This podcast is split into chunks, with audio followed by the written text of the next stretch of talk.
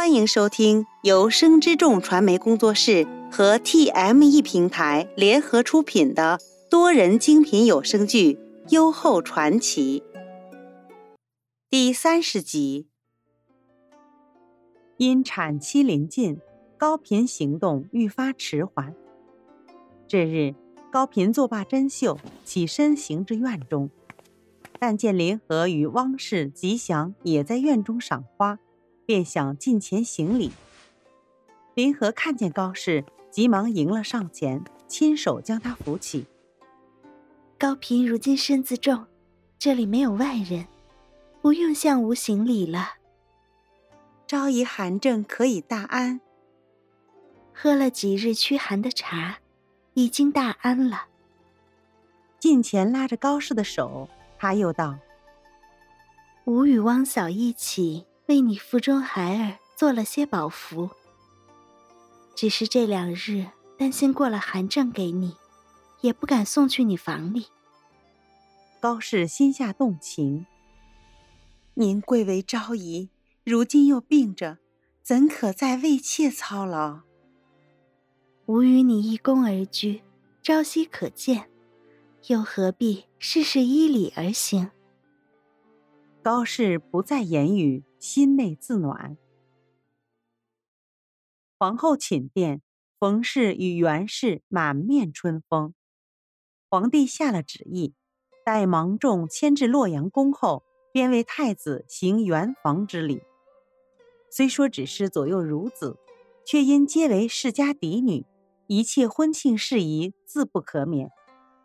冯氏身为后宫之主，太子嫡母，自是担起此重任。鲜卑一族本无父母之命、媒妁之言，男女嫁娶皆先私通，而后遣媒人送去马牛羊，以为聘娶之礼。如今皇帝厉行汉格，又制了婚律，沿袭汉家的礼法，以助胡汉通婚。冯氏自受皇后印玺，宫内诸事皆由先太皇太后定夺。至先太皇太后薨逝，大丧之仪又是由皇帝亲掌。此番为太子左右孺子行六礼，冯氏便有心显示自己手段，故而慎重其事。冯氏与袁氏相对而坐，缠眉奉了烙浆，便立于一旁静候。冯氏端起碗盏，先喝了一口烙浆，细细品着。几个弹指后，对袁氏道：“今日烙姜甜而不腻，稠而不黏，极好。王后宫里的一应吃食，那自是极好的。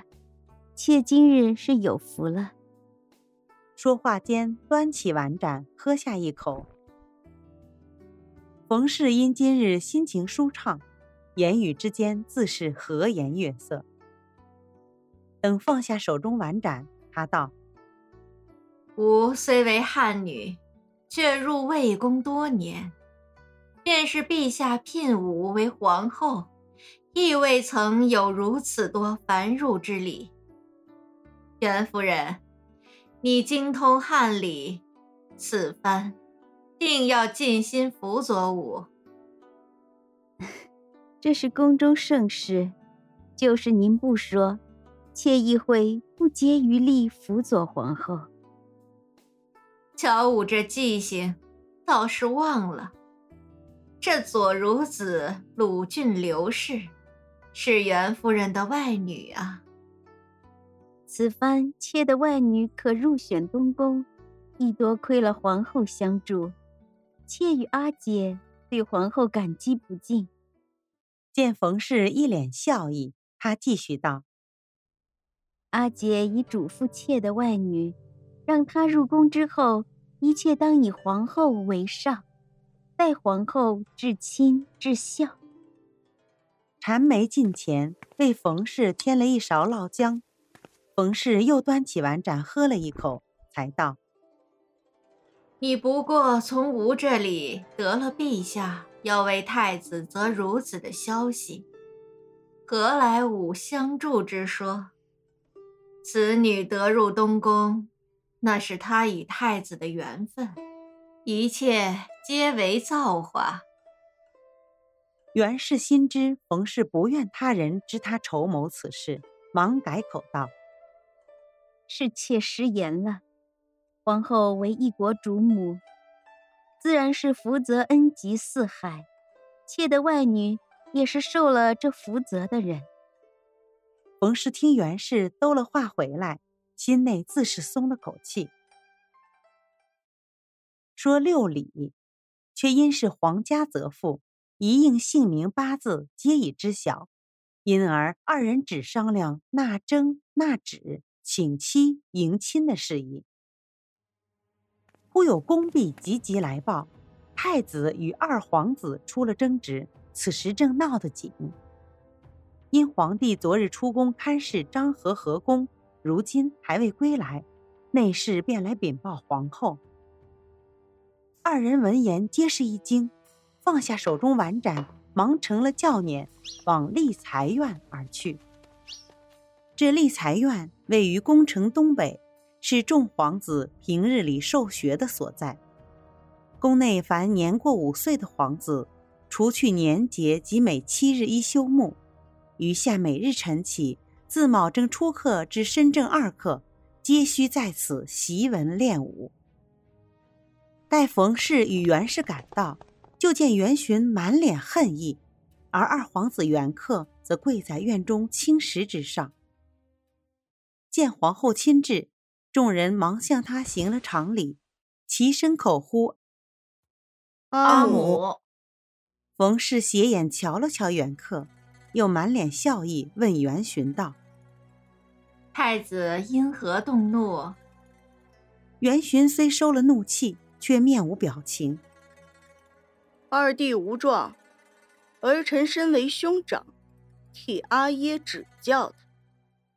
冯氏早年欲拉拢高嫔，被他婉拒，从此处处刁难于他。对袁克兄妹更是不甚待见。此时听了太子的话，心内自是偏信袁寻。冯氏颔首道：“太子素来仁厚，若非子克有错在先，断不会无故动怒。”袁克抬起头，直视冯氏：“阿母，今日绝非儿子的错。”是兄长错怪于我。冯氏见袁克竟敢反驳，怒从心来，喝道：“长兄如父，你阿耶不在时，太子便如你的君父。你不但不敬太子，连吾这个皇后也不放在眼里。”听冯氏斥责，袁克心内委屈，却不得不低下头。冯氏斜了一眼袁克，转脸换了神情，招了招手，示意三皇子袁瑜近前。鱼儿，你同阿母讲讲，今日之事究竟因何而起？袁于自幼随袁氏出入冯氏寝宫，加之袁氏平日调教，颇懂察言观色。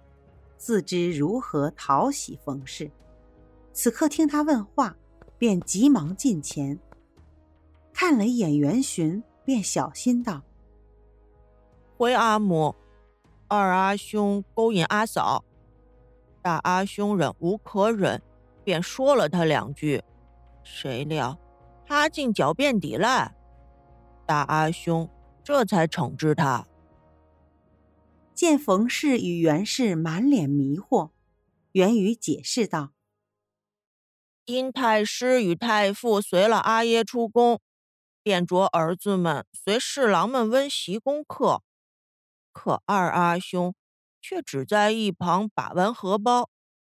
大阿兄见了，便进前规劝，却发现二阿兄所佩的荷包。”竟是未来又如子正室所绣，大阿兄想索回，可二阿兄执意不肯，这才起了局语。听袁于言罢，冯氏冷笑一声，哼，小小年纪竟有此心思，吾还真没瞧出来。袁克抬起头，冤枉道：“阿母，这荷包是乔阿紫去以德院探望昭仪之时所赠，以德院人人皆有，并非儿子索取而得。”冯氏闻言，方知正乔常去相伴临河，心内更是不悦。狡辩！既然人皆有之，你若无心。为何你兄长索取遭拒？继而冯氏又问袁询道：“既如此，吾便将子客交与太子自行处置。太子意下如何？”元询拱手作揖：“谢阿母秉公而断。如此，儿臣便罚他。”在这青石之上跪足两个时辰，以儆效尤。本集播讲完毕，喜欢的话请记得订阅，分享越多更新越多哦。